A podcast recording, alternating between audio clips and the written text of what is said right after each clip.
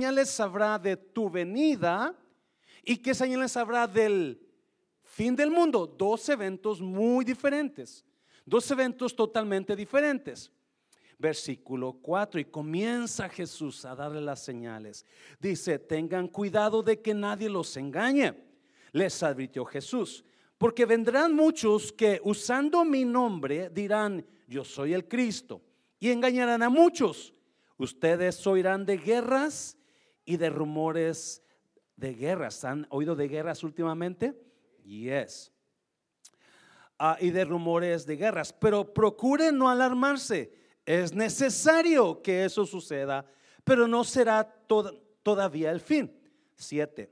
Porque se levantará nación contra nación y reino contra reino, y habrá que habrá hambre y terremotos en diferentes lugares. Y todo esto será apenas el comienzo de qué? De los dolores. No, mire versículo 9.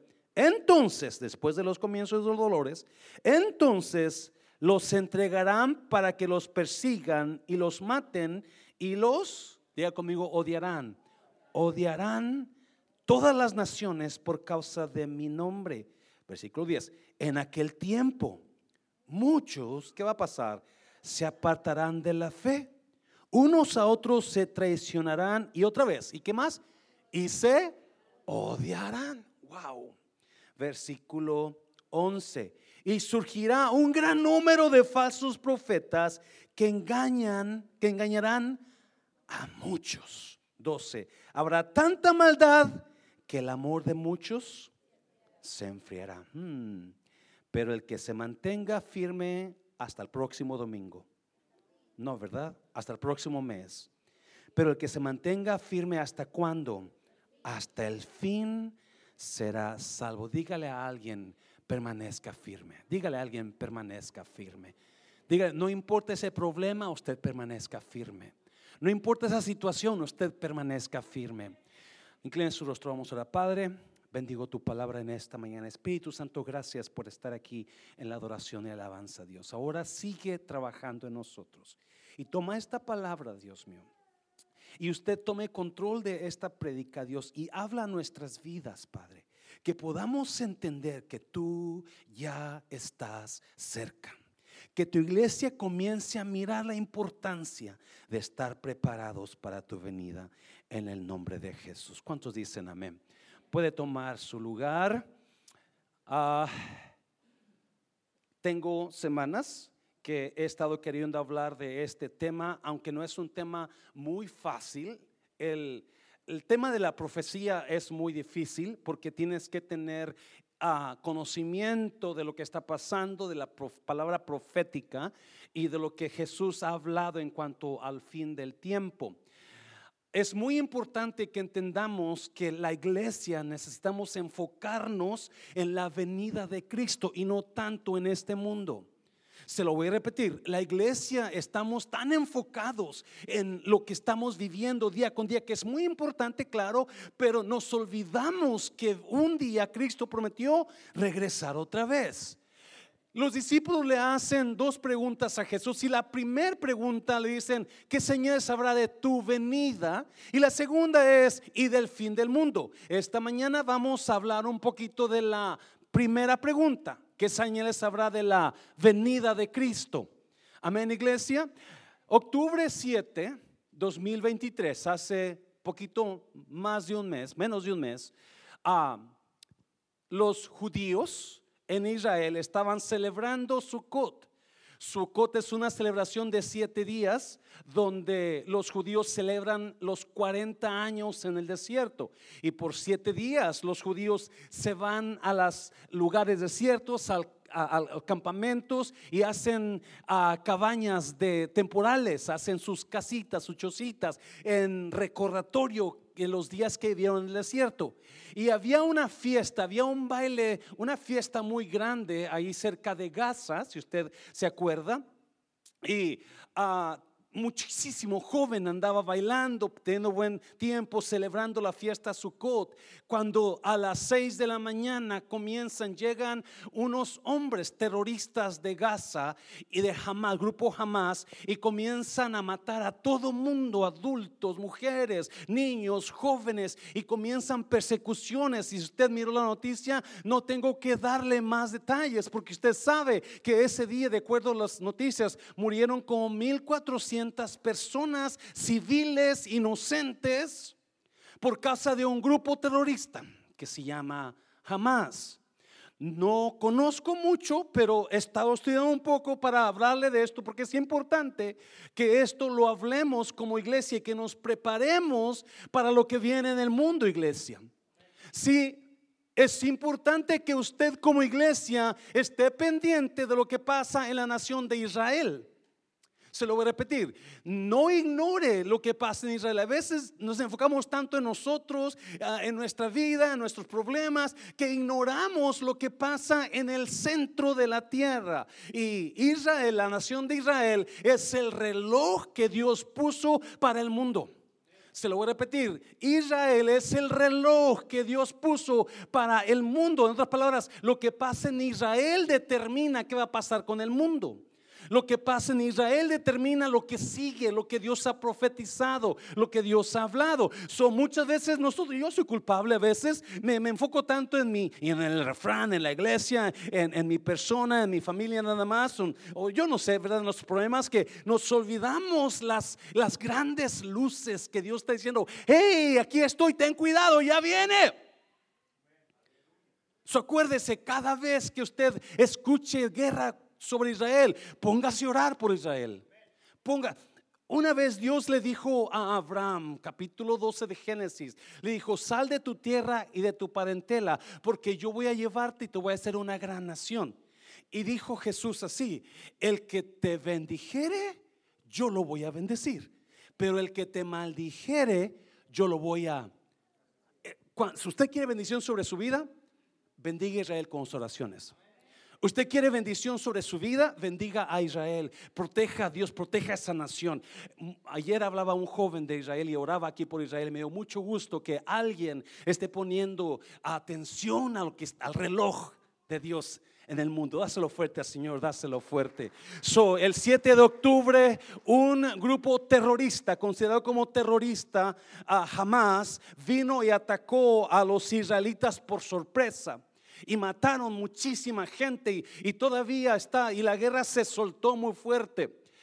Ah, había una parejita, mira noticias, si puedes poner la foto, jovenazos, si pueden poner las fotos de esta pareja, por favor, Raúl, donde esta parejita, Itaí y Amad, creo que se llamaba la pareja, Adar, Ataí y Adar Berichevsky, ellos tenían 30 años de edad y estaban en su casita temprano con dos gemelitos de 10 meses de nacidos. Cuando de repente escuchan a los terroristas llegar a sus casas y querer romper la puerta y solo tuvieron unos cuantos segundos para ir a esconder a sus niños para que no los mataran.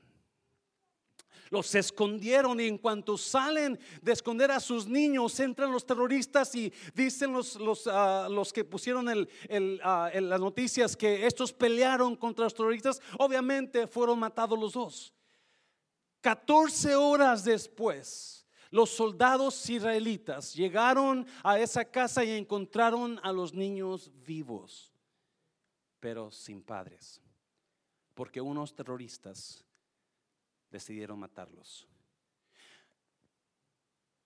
Hoy vamos a hablar sobre un poco sobre Israel, Hamas y la venida de Cristo.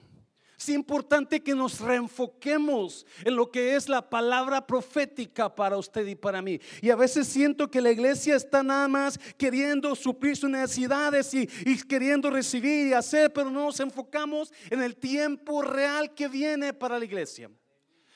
Quizás usted conozca mucho de esto, quizás no. Yo le voy a dar lo que yo entendí en la palabra de Dios, porque hay revelaciones ahí que yo jamás había, había visto, jamás había, había, había leído, pero no las había entendido. Y si usted notó, Jesús da una lista de señales de lo que va a pasar antes de su venida. Da una lista de señales. Y ahorita vamos a mirar, pero quiero, quiero hablar primero tres preguntas, quiero contestarle a usted. Número uno, ¿quién es jamás?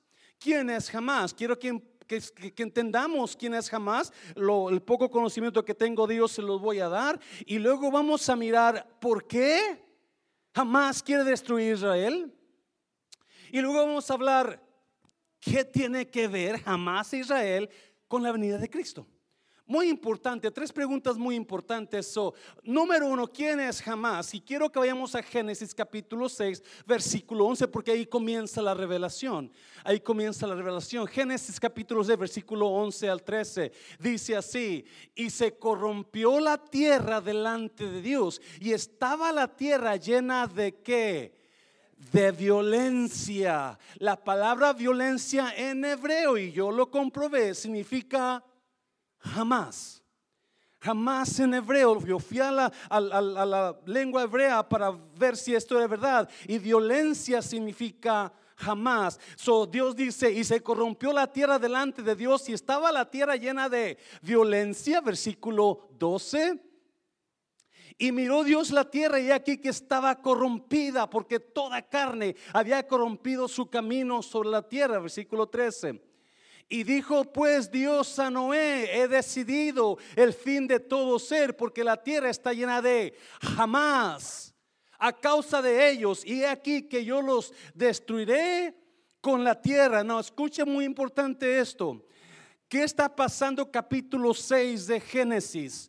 Si usted ha ido a las clases de, predicación, hemos hablado que para que usted predique un versículo, tiene que leer todo el capítulo, el contexto, ¿verdad? Y si usted lee capítulo 6 de Génesis, la Biblia dice que ese tiempo fue cuando los hijos de Dios se casaron con las hijas de los hombres.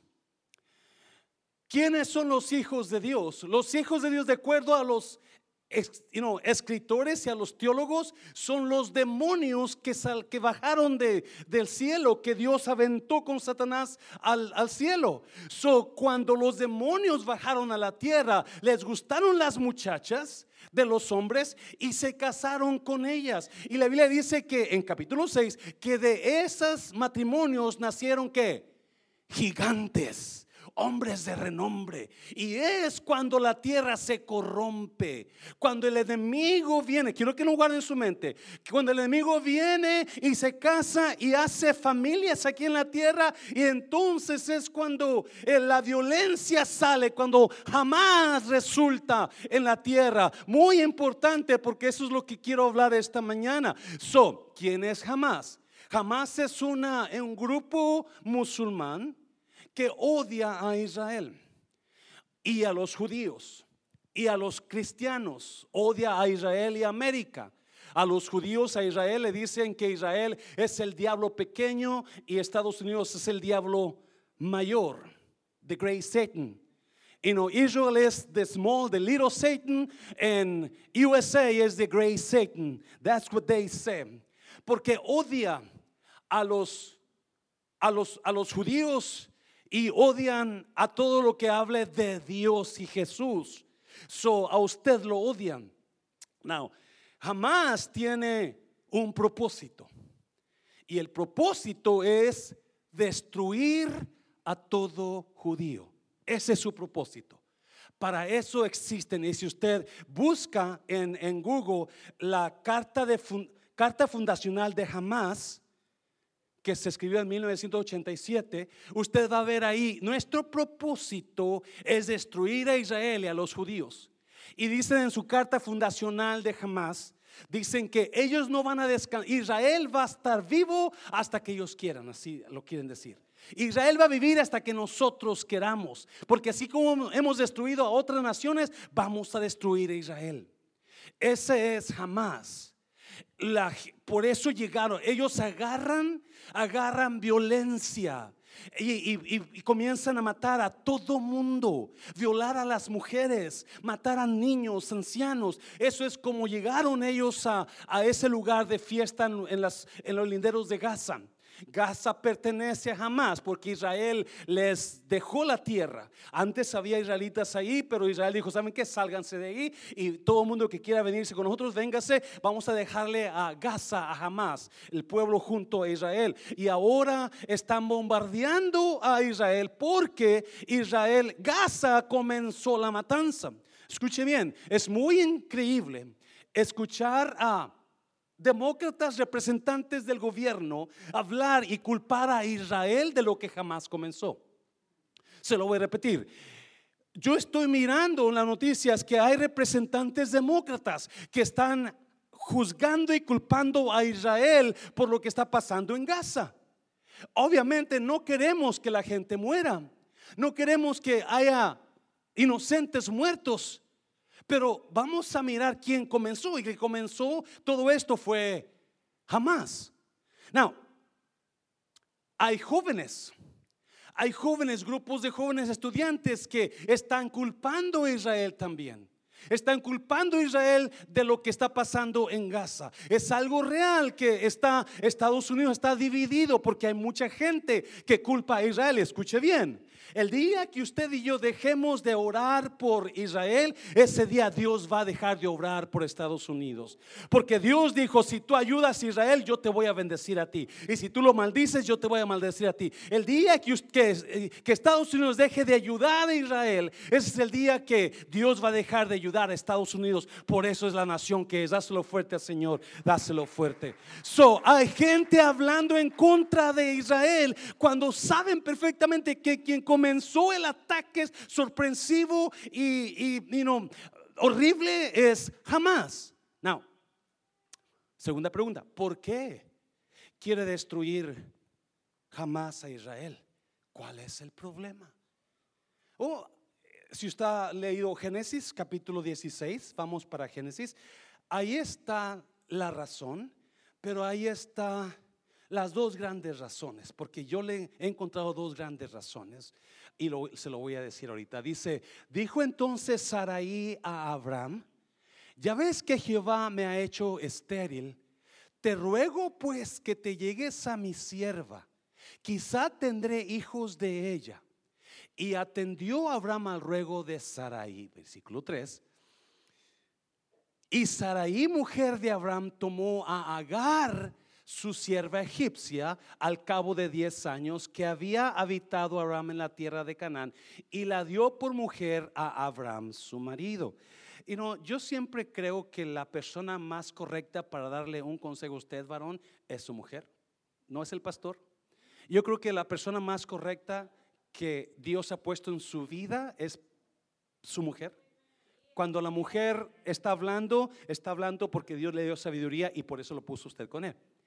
Pero hay veces en que las mujeres bien chuecas. Voltea a su marido y dígale, estás chueca mujer. es cierto, es cierto. No, porque aquí Abraham cometió el error de su vida que está afectó a todo el mundo. Y el error de Abraham es dejarse llevar por lo que su mujer, por la desesperación de su mujer y, tener un hijo con Agar. Porque mira lo que pasó, versículo 4. So Dios, so Saraí le da a su mujer a Abraham y obviamente Abraham que, you know, pobrecito, se tuvo que sacrificar, ¿no? Yes. Versículo 4. Y él se llegó a Agar, la cual concibió. No, mire, mire, muy importante. Y cuando vio que había concebido, miraba como con desprecio a su señora. ¿Lo está mirando?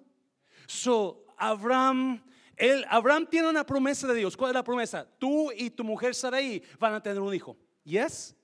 Pero ya está viejito Abraham y el hijo no ha llegado. Sarai no ha tenido hijos y es estéril y ya está grande de edad. So ella se desespera. Es normal desesperarse, ¿yes? ¿Cuántos han esperado por algo que no ha llegado? Yes, pero en este caso Dios le había prometido a Abraham una promesa y Dios la va a cumplir. No importa qué está pasando en su vida de usted, no importa cuántos obstáculos usted tenga en su vida, si Dios le prometió algo, espérelo porque Dios lo va a cumplir. Dáselo fuerte, dáselo fuerte al Señor, dáselo fuerte. Now, so, no, te veas de eso. So, versículo 5, versículo 5. Entonces, mire, mire, mire, Saraí dijo a Abraham, mi afrenta, mi dolor, mi situación, la palabra afrenta ahí significa jamasi, violencia. Lo miré también. Yo no soy mucho de griego hebreo porque no, no, no sé mucho, la verdad. En el, en el seminario troné hebreo, que está bien difícil. Griego lo pasé de panzazo y ya se me olvidó todo. ¿Verdad? Pero ahora tenemos gracias a Dios por lo que tenemos, ¿verdad? Por logos, por todo eso, que te dan la palabra. So, Saraí usa la palabra jamasi, afrenta, dolor, violencia, su violencia contra mí su burla contra mí sea tu culpa, Abraham. Mi afrenta sea sobre ti. Yo te di a mi sierva para mujer y viéndose encinta me mira con desprecio. Juzgue Jehová entre tú y yo. So, ¿Cuál es el problema? El problema es que Dios le ha prometido a Abraham un hijo y Dios había prometido a Abraham y a su descendencia de Abraham darle toda la tierra esa de Palestina a Abraham.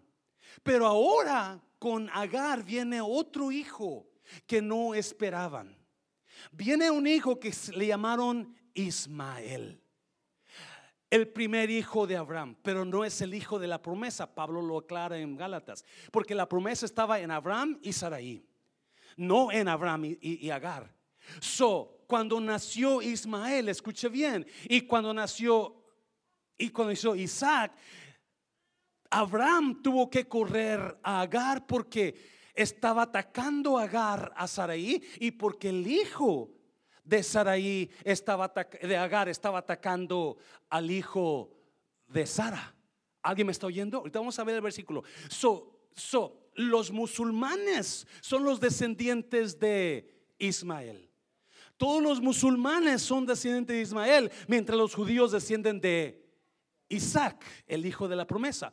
So, el problema es que los musulmanes creen que siendo el primer hijo de Abraham, a Ismael, de ellos son la tierra.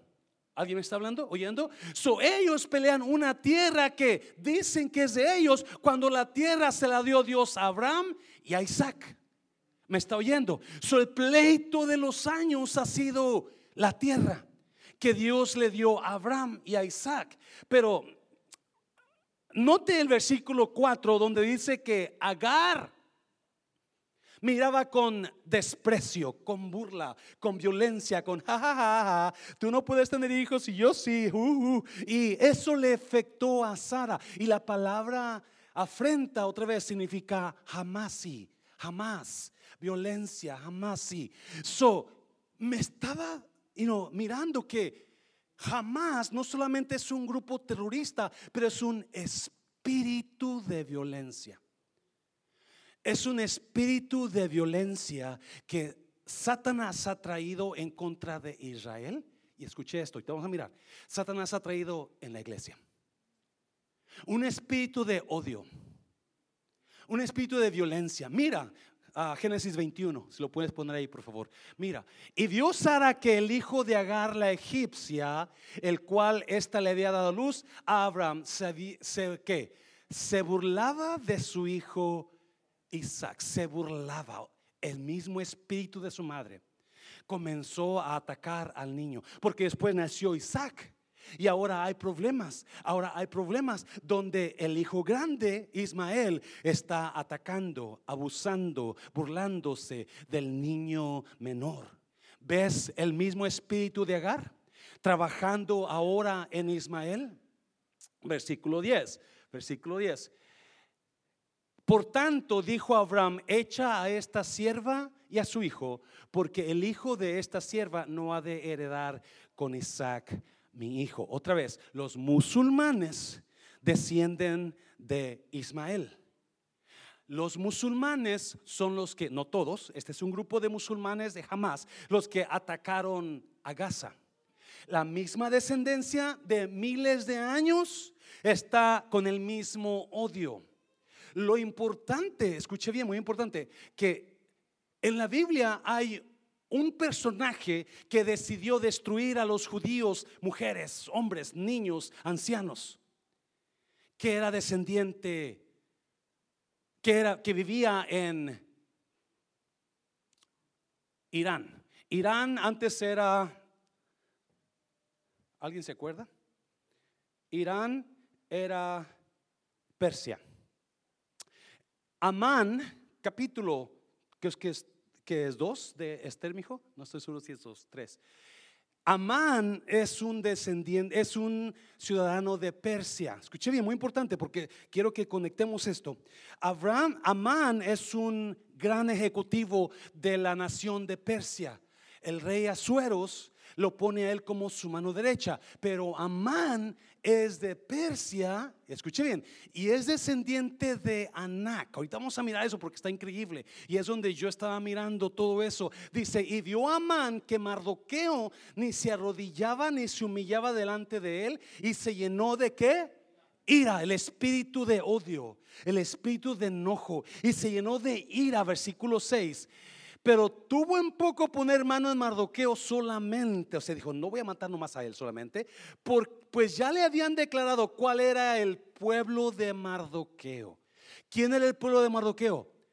Los judíos, Israel. ¿Alguien me sigue todavía? No lo he perdido, ¿verdad? Su Amán decide matar a los judíos, dice, ¿cuál era el pueblo? Y procuró Amán destruir a quienes? A todos los judíos que había en el reino de Asuero, el pueblo de Mardoqueo. So Amán vive en Persia, Persia es Irán. Adivine quién está ayudándole a Hamas en la guerra. Irán. ¿Alguien me está oyendo? Irán está apoyando, dándole armas a Hamas, está trabajando y el odio que tiene Hamas viene del odio de Irán, que antes era Persia. Hamas, Hamas estaba en Persia, el mismo pueblo.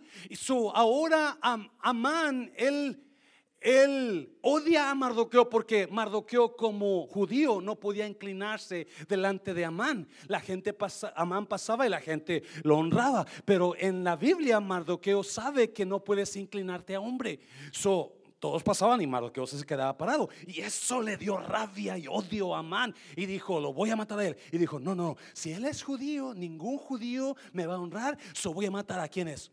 Todos los judíos. Viejos, mujeres, niños, me importa un poco. Ese era el plan de Amán. ¿Alguien, alguien me sigue?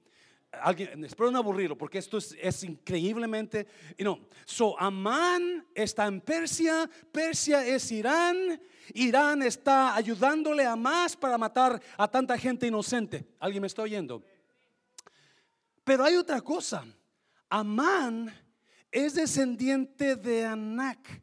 Si usted mira capítulo 3, versículo 1 de Esther, dice que Amán el Anageo, porque él era descendiente de el Amalecitas, perdón, Amalek, no de Ageo, eh, Agar el rey, Agar el rey de Amalek. Amalek es una nación y Amalek es un enemigo de Dios. ¿Alguien me está oyendo? Otra vez, quizás lo perdí. Amán es un amalecita, es descendiente de Amalek. ¿Cuál es el problema, pastor? Que Amán tiene el mismo espíritu de Hamas. El mismo espíritu donde quiere matar a todos los judíos. En el papel que Hamas puso en 1987, ellos dicen que su propósito es aniquilar a Israel y a todo judío. Es su propósito.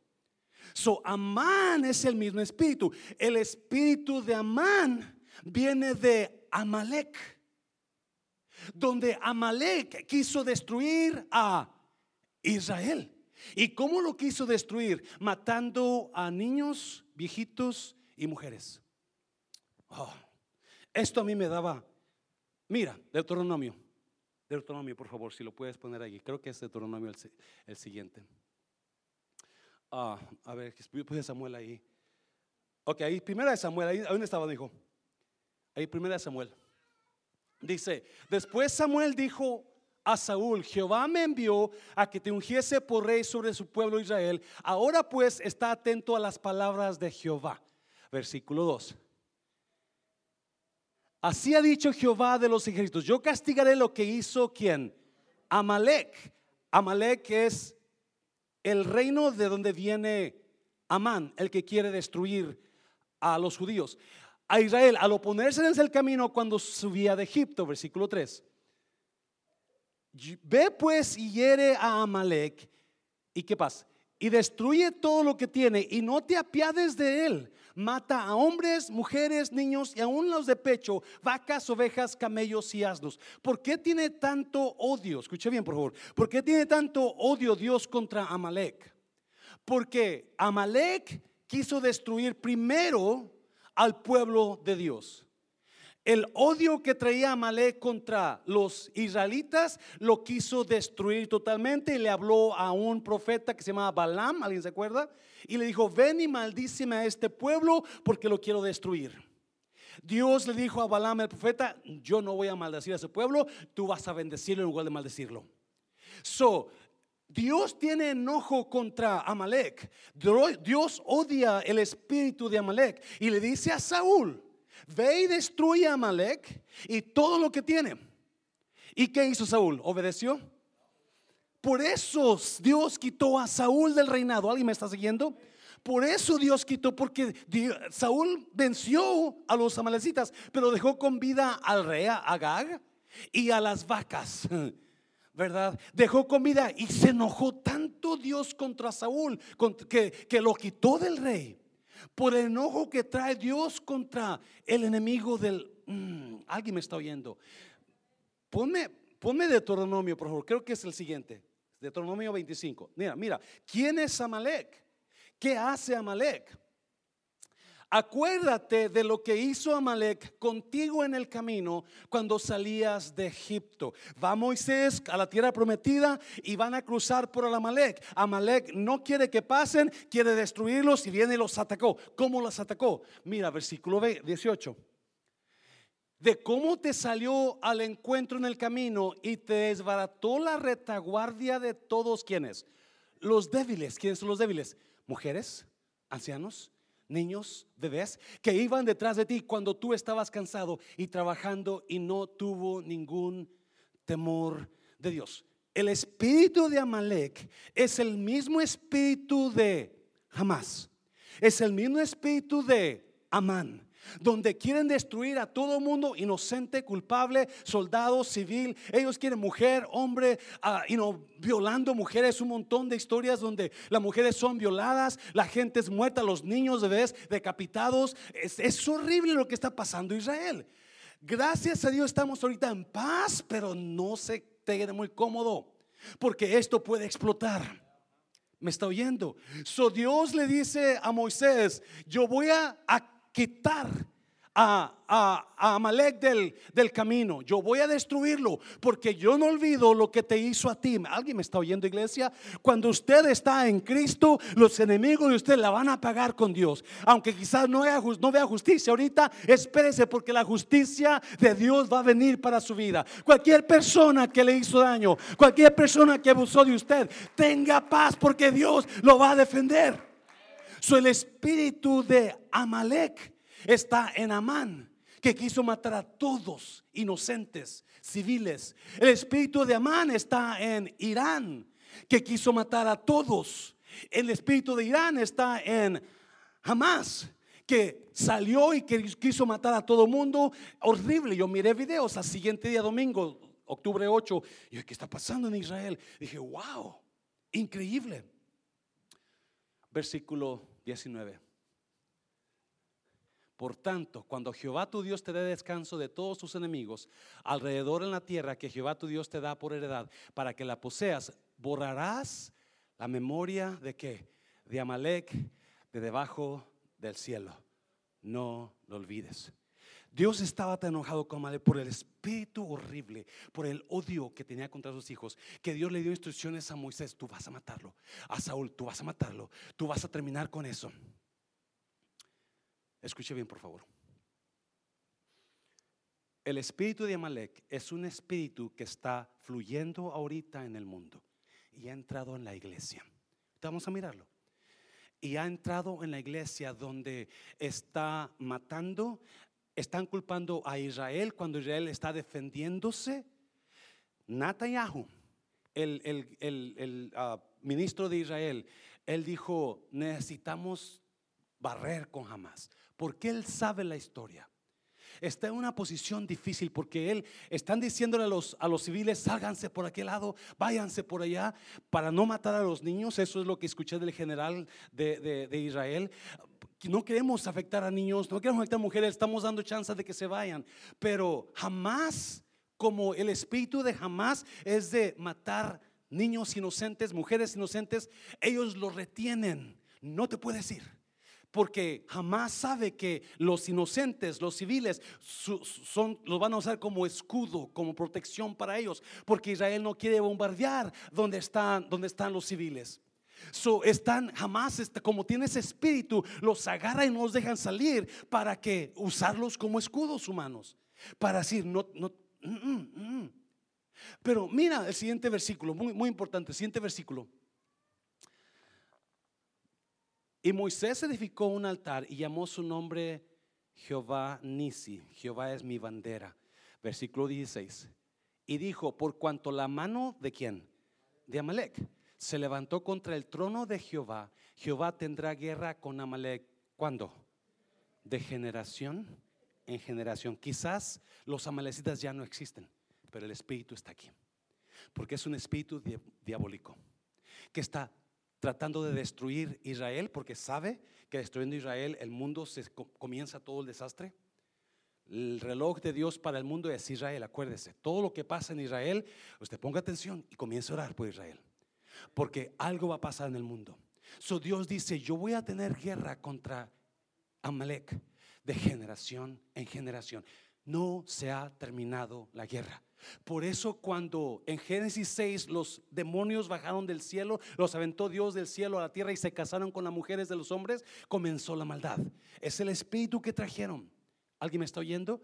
Y ese espíritu es lo que está causando tanto desastre en el mundo ahora. Si usted recuerda, cuando la primera vez que Moisés peleó contra Amalek, Moisés tenía, se cansó porque tenía que tener las manos levantadas, ¿se acuerda? Y vino, vinieron sus hermanos Ur y Aarón y le detuvieron las manos y es la única manera que pudieron ganar. Si usted se acuerda, cuando, cuando ah, David andaba peleando con los enemigos y regresaron a Ciclag. Y encontraron a Ciclag toda destruida y quemada y sus mujeres y sus niños se los habían llevado. ¿Quiénes eran ellos? Amalek. Porque ellos abusan de los inocentes, ellos abusan de los pequeños, de los débiles, ellos son los que están abusando. Es el mismo espíritu. Usted vaya a la Biblia y va a encontrar a Amalek por todas partes, donde atacó a Israel, donde lo afectó, donde Dios declara guerra contra Amalek. ¿Qué tiene que ver Amalek con últimos tiempos. Muy importante. Mateo, número 3, número 3. Mateo capítulo 24, versículo 9. ¿Qué tiene que ver la guerra esta con, con Hamas e Israel? ¿Qué tiene que ver? Mateo 24, 9. Entonces, no quiere que le ponga atención. Entonces los entregarán para que los persigan y los maten y los que y los que odiarán el espíritu de odio jamás el espíritu de enojo, el espíritu de abuso, el espíritu de, rencor, ese espíritu que está. Y Jesús dijo, una señal que va a haber en últimos tiempos es cuando la gente comience, mira, mira, versículo 10, para que lo, lea mejor. En aquel tiempo, ¿cuál tiempo? Este tiempo. Muchos se, ¿qué? se apartarán de la fe. Déjame, hay un ratito, ¿Sabía usted que las iglesias están quedando vacías? Eso está pasando hoy, iglesia. So, la guerra de Hamas e Israel es una comprobación de lo que viene muy pronto. Y lo que viene muy pronto es la venida de Cristo por su iglesia. Ahorita lo vamos a comprobar. So, so, Jesús dijo, muchos van a abandonar la fe. Muchos van a decir que ya no quieren buscar. Y hay mucha gente, aquí hay gente que tú batallas con tu fe. Batallas para venir a la iglesia. Batallas para buscar a Dios. Batallas para amar a los demás. Batallas para amar a tu pareja. Estás dejando la fe. batallas para estar aquí en la iglesia. Por eso no quiere venir a las oraciones. Estás, estás dejando la fe. Estás, y no, cuando usted no quiere venir a la casa de Dios, usted está abandonando la fe. Jesús dijo estas palabras: un poco de levadura leuda toda la masa. Un poquito aquí, un poquito allá. Y te vas a... En aquellos tiempos muchos van a abandonar la fe. Me quedo sobre cuánta gente aquí, aquí en la iglesia. Antes servían a Dios, antes amaban a Dios, antes pasaban al altar a levantar manos, antes servían como líderes. Y ahora ya no lo ves en la iglesia. Ahora lo ves en el mundo tomando, haciendo lo que me está oyendo iglesia. Tenga cuidado, no deje la fe. Pablo dijo a Timoteo, yo he guardado la fe, Timoteo. So guarda la fe. Es que no tengo ganas de venir, pastor, a la iglesia. Véngase como quiera. Es importante que entienda, Jesús dijo, muchos abandonarán la fe. 3.500, en 2015 hicieron una encuesta. 2015. 3.500 personas abandonan la fe todos los días. Todos los días. Un millón punto dos de personas, un millón punto dos de personas abandonan la fe al año. Y por eso no ves a gente aquí. Porque ¿qué? es una señal de los últimos tiempos. Una señal que ya viene Cristo. Y la señal de ahorita vamos a mirar a Amalek y a, Jamás, no te preocupes, ahorita, ahorita, hablamos ahí claro, porque es importante que eso. Jesús dijo, muchos se apartarán de la fe, ya no quiero ir. El 80% de jóvenes, 14 años a 33 años, el 80% dicen que la fe en Dios no es importante. El 80% de sus jóvenes dicen que Dios no es importante para sus vidas. Por eso su joven no quiere venir. ¿Ya está orando por su joven? Yo sé que muchos están orando por. Siga orando y no deje de venir a usted. Papá, es que yo batallo para que mi, mi hijo venga. Véngase usted. Véngase usted. No deje porque el tiempo está cerca. Ya está aquí, ya llegó. Ya estamos a un momento y otro. ¿Y qué más dice? unos a otros se traicionarán. ¿Y qué más? Jamás, jamás. Me quedo sorprendido y me duele en el corazón ver a gente que comenzaron apasionados por Dios, amando al Señor, amando a la gente y ahora desgreñándose con otros y odiándolos, haciendo daño a los demás. ¿Me estás oyendo? Lo estoy mirando todos los días. Todos los días aquel pleito con esto y, no crees que cualquier pleito, pleitos donde se pueden agarrar a golpes o pueden dañar a alguien físicamente. El espíritu de Amalek. Jesús está hablando, van a dejar la fe y se van a odiar unos a otros. El amor, cuando yo cuando yo este, comencé la iglesia, había un cantito que me encantaba y, me hacen burla Mari, Memo y Claudia porque yo me cantaba ese cantito en los, en los bautizos. Amamos a la gente, amamos a la gente, amamos a la gente porque estamos en Cristo. Y luego dice, se necesita Cristo para amar a la... ¿Cuántos de ustedes tienen personas que si usted no fuera creyente, usted lo daría de patadas a esa persona? No mira a su pareja, no mira a su pareja, ¿verdad? Pero usted necesita Cristo, Dios mío, dame fuerzas. Pero hoy ya no. Hoy ya la gente agarra odio contra los demás. Y no importa cuánto los dañen. No importa lo que hagan contra ellos. Esposo, esposa. Suegros, nietos, hijos, nueras, nueros. Todos en pleito. Muchos se apartarán de la fe, dice Jesús. Y dijo, oh my God. Un millón dos, punto dos de personas están abandonando la fe. ¿Qué pasó con esos días cuando te apasionabas tanto por Dios que no dejabas pasar un servicio y estar en la casa de Dios? ¿Alguien se acuerda de esos días?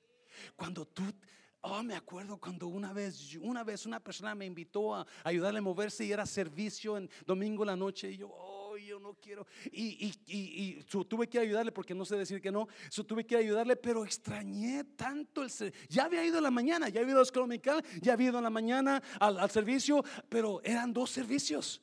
Ahora hablamos de dos servicios y, ah, Y me acuerdo que cuando terminé de ayudar al muchacho, me fui para mi casa y yo lloré. dije, oh my God, tengo que esperar hasta el miércoles para ir otra vez. Tengo que esperar tres días, tengo que esperar. Me acuerdo como si fuera, porque nunca se me olvida ese sentimiento de pasión por Dios. Cuando tú te levantabas, cuando ayunabas, cuando orabas, cuando estabas aquí orando, la primera persona, ya se acabó eso. Iglesia, regresa a tu primer amor. Regresa a tu, apasionate por dárselo fuerte al Señor. Jesús le dice a una iglesia, le dice a una iglesia en Éfeso, le dice, tú trabajas mucho Tú haces mucho. Tú adoras mucho y predicas mucho, pero hay una cosa que te falta. Has perdido tu primer amor. Has perdido, por eso la indiferencia a la casa de Dios. Por eso la indiferencia a los servir. Por eso la indiferencia al servir. Por eso la gente no quiere servir porque has perdido tu primer amor. Y si y Jesús le dice, si no lo regresas otra si no, voy a apagar tu lámpara de tu lugar. O porque eso es lo que va a pasar. Una vez que... Es más, el segundo, siguiente versículo, 11. Mira, mira, mira. Y surgirá un gran número de falsos profetas que engañarán a muchos. Yo no sé de usted, iglesia, pero aquí no estamos para sobarle la espalda. ¿Usted me perdona si le digo eso? Claro, le vamos a dar palabra de esperanza, le vamos a dar palabra de fe, palabra de, milagros, palabra, pero vamos a hablar la palabra. Y hay gente que, iglesias grandes, que nomás quieren mantenerte con el dedo, atole con el dedo, ¿sí? Para que te emociones y no pasa nada. ¿Me estás oyendo, iglesia? Y esos profetas, maestros falsos están agarrando a todas las multitudes porque quieren oír lo que quieren oír, les dan lo que quieren oír. Y nunca les hablan del pecado, nunca les hablan de arrepentimiento, nunca les hablan de un Cristo que viene pronto y que te acomodes. Amén. Dáselo fuerte al Señor, dáselo fuerte. Mira el versículo 12, mira, versículo 12. Habrá tanta maldad que el amor de muchos se va a enfriar. Habrá tanta maldad, jamás sí, o jamás. Tanta violencia, tanta maldad. Habrá tanta jamás que el amor de muchos se va a enfriar. ¿Alguien se le ha enfriado el amor alguna vez? ¿Sabía usted que el motor de la vida es el amor. El motor, el que te hace caminar, el que te hace luchar, el que te hace soñar, es el amor por lo que tienes. Porque cuando se va el amor, Roberto Carlos decía, si el amor se va, ya no hay ilusiones, quedan las canciones, solo hay soledad.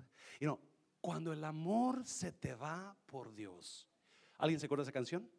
Usted ya está viejito como yo. El amor es lo que hace que la vida camine. Cuando una pareja pierde el amor entre unos y otros, es pura frialdad, puro grito, pura acusación. No hay, no hay nada, porque el amor se fue. Y Jesús le dice a la iglesia, has perdido tu primer amor. Si, si puedo, voy a la iglesia. Un día voy a servir, pero pasan los días y en lugar de enamorarnos más, nos enfriamos más. Cuando el amor se va, los cantos de adoración solamente son un sonido, porque no hay impacto. O se siente cuando una persona ama a Dios se siente cuando un pastor ama a Dios porque la prédica está apasionada, está, tiene fuego, tiene pasión. Pero cuando no amas, predicas y hablas solamente, enamórate de Dios, agárrate. Dice, dice Jesús, muchos, muchos se van a enfriar su amor. Y es lo que estamos mirando en la iglesia. Tanta frialdad a las cosas. ¿Nos ayuda a servir? No, no puedo. No sé, no, es que estoy ocupado. Es que hay necesidad aquí, oh, lo siento. Porque el amor se enfrió.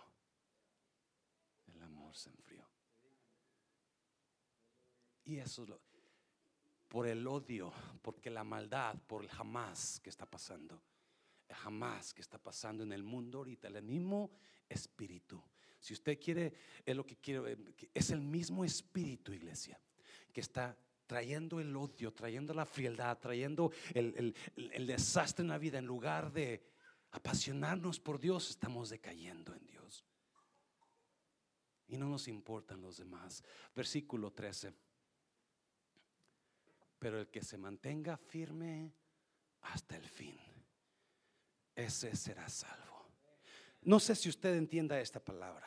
Nosotros hablamos de la salvación. Usted, usted acepta a Cristo y Jesús dice que en ese momento usted es salvo. ¿Me está oyendo? Pero la el secreto aquí es mantenerte en Cristo. En mantenerte, porque cuando usted se mantiene en Cristo, usted en verdaderamente fue salvo. Personas que vienen a Cristo ya se van, ya nunca regresan. Yo no sé si fueron salvos porque nunca se mantuvieron. Y Jesús dijo: No, el que mantenga en Cristo, el que se mantenga en la fe. ¿Qué problema estás pasando? Manténgase en Cristo. ¿Qué situación adversa tienes? Mantente en Cristo.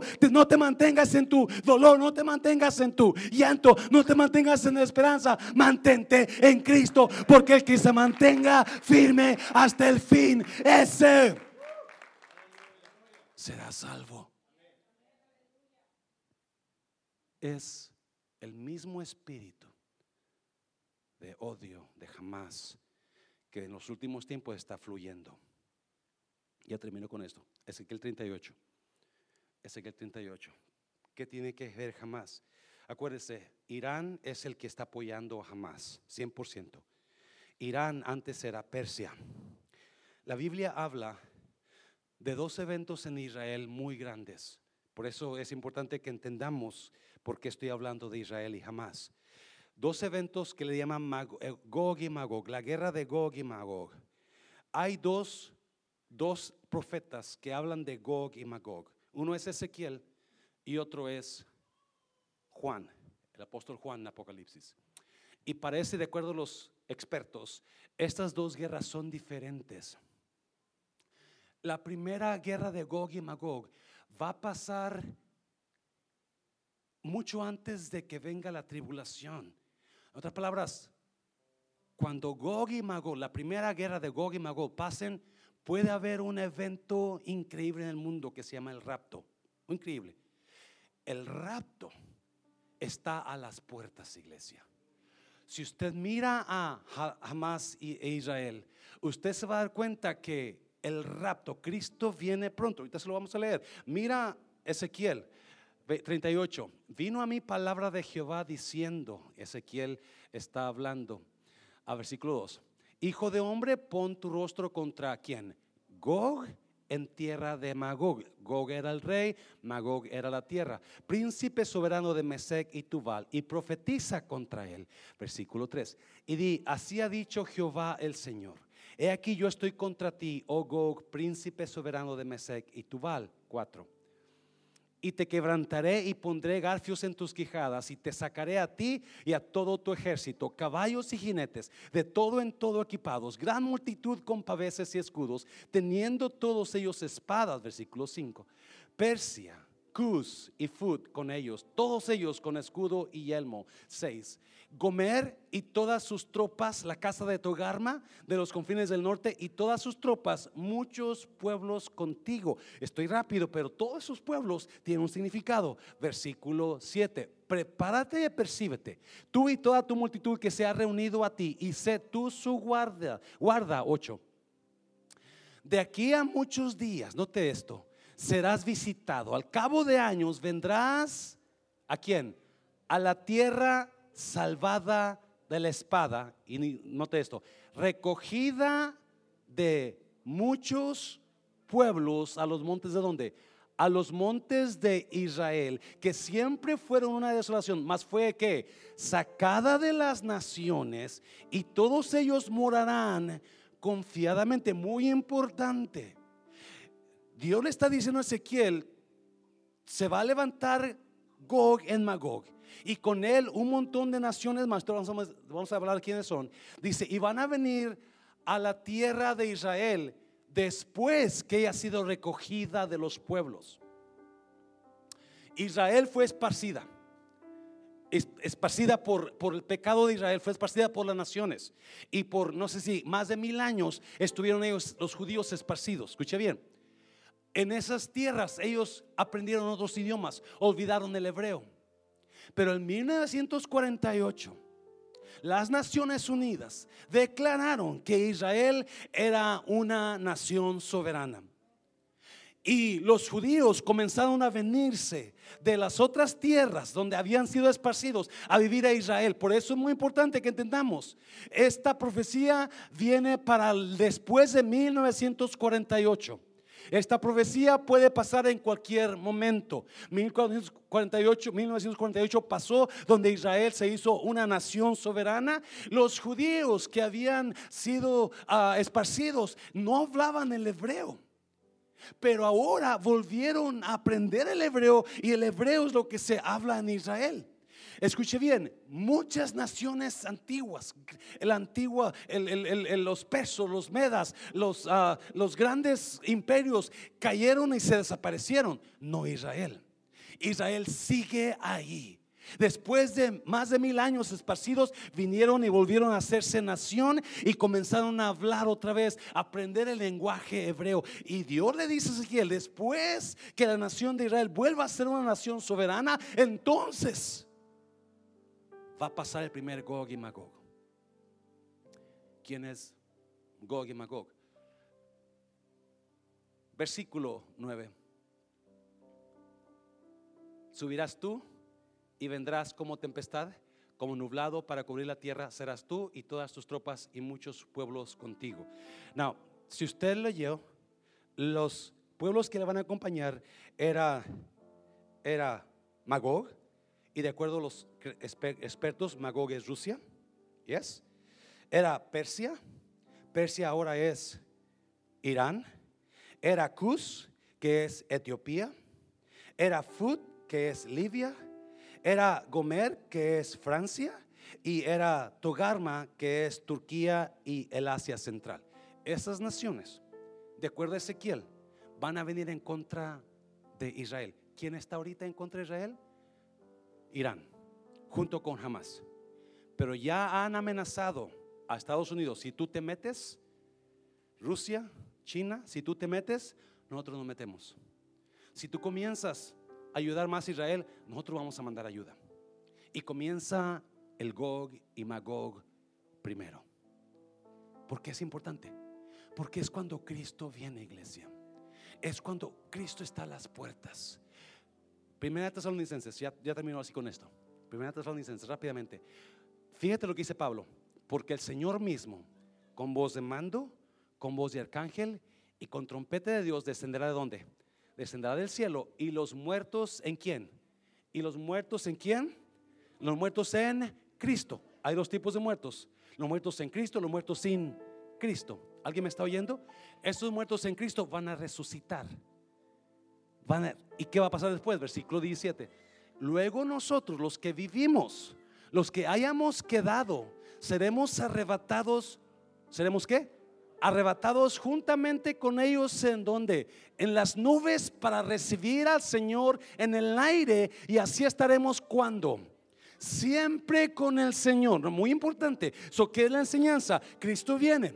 Y Cristo viene en ese tiempo donde Gog y Magog van a atacar a Israel. ¿Será jamás el próximo Gog y Magog? No lo sé. Pero la señal está ahí, ¿me está oyendo? La señal está ahí. Y muy probablemente, si no pasa ahora, va a pasar muy pronto, porque ya la nación de Israel ya, ya es solo una nación soberana. So, ahora pasa nada más que venga Cristo. El rapto es lo que se llama cuando viene Cristo por su iglesia. ¿Y a quién se va a llevar? A los que estén en Cristo, a los que hayan confesado a Cristo como Salvador. A esas personas se va a llevar. Escuche bien, la semana pasada presentamos una obra que se llama El Día del Juicio. ¿Alguien se acuerda? Y en esa obra decíamos que los muertos salieron y se presentaron delante de Dios. Esos muertos son los que no aceptaron a Cristo. Porque si usted nota ahí, dice, seremos arrebatados juntamente con ellos en las nubes para recibir al Señor en el aire y así estaremos siempre con el Señor. Muy importante que entendamos la importancia de decirle a Jesús, Jesús, yo conozco que tú eres el, el Salvador del mundo, perdóname, porque eso lo va a dar vida eterna a usted y lo va a liberar del día del juicio, porque cuando Cristo venga, usted se va a ir con Él, me está oyendo, y para siempre va a estar con Él. Yo no sé de usted, yo me voy con Cristo. Cuando venga, yo me voy con Cristo. Y si usted tiene a Cristo, usted también se va con Él. Si usted no lo tiene, se va a quedar aquí. Cierra tus ojos, cierra tus ojos. Yo no sé si lo perdí, yo no sé si me siguió, pero la único que quiero que se vaya usted en esta mañana, que se vaya pensando, Cristo viene pronto. Cristo viene pronto. Es tiempo de enfocarnos en nuestra vida con Dios. Si usted está haciendo cosas malas, es tiempo que comience a aceptar a Jesús. Si usted antes era creyente y se ha alejado, es tiempo que regrese a Cristo. Si usted nunca ha hecho una decisión por Cristo, es tiempo que hoy lo haga porque no sabemos cuándo va a venir. En Mateo 25 Jesús dijo, no sabéis ni la hora, ni, la, ni el día, ni la hora, sino como un ladrón, de repente, en un abrir será de ojos, ¡pum!, va a pasar. Va a pasar. Y mucha gente, el día que venga Cristo, va a ser un caos en la tierra, porque millones de personas se van a, se van a ir, van a desaparecer van a estar durmiendo en sus camas y cuando vayan a buscarlos ya no van a estar. Van a estar comiendo en su mesa y de repente la comida se va a quedar ahí caliente porque ya no van a estar. Van a estar bañándose, lo que van a encontrar es la ropa porque ya no van a estar. Ese día viene, iglesia. Ese día viene y usted y yo debemos estar alertas con lo que está pasando en Israel y póngase a orar por Israel, porque Cristo viene y la señal es lo que venga a Israel pronto. Cierra tus ojos, cierra tus ojos. Dame dos, Mari,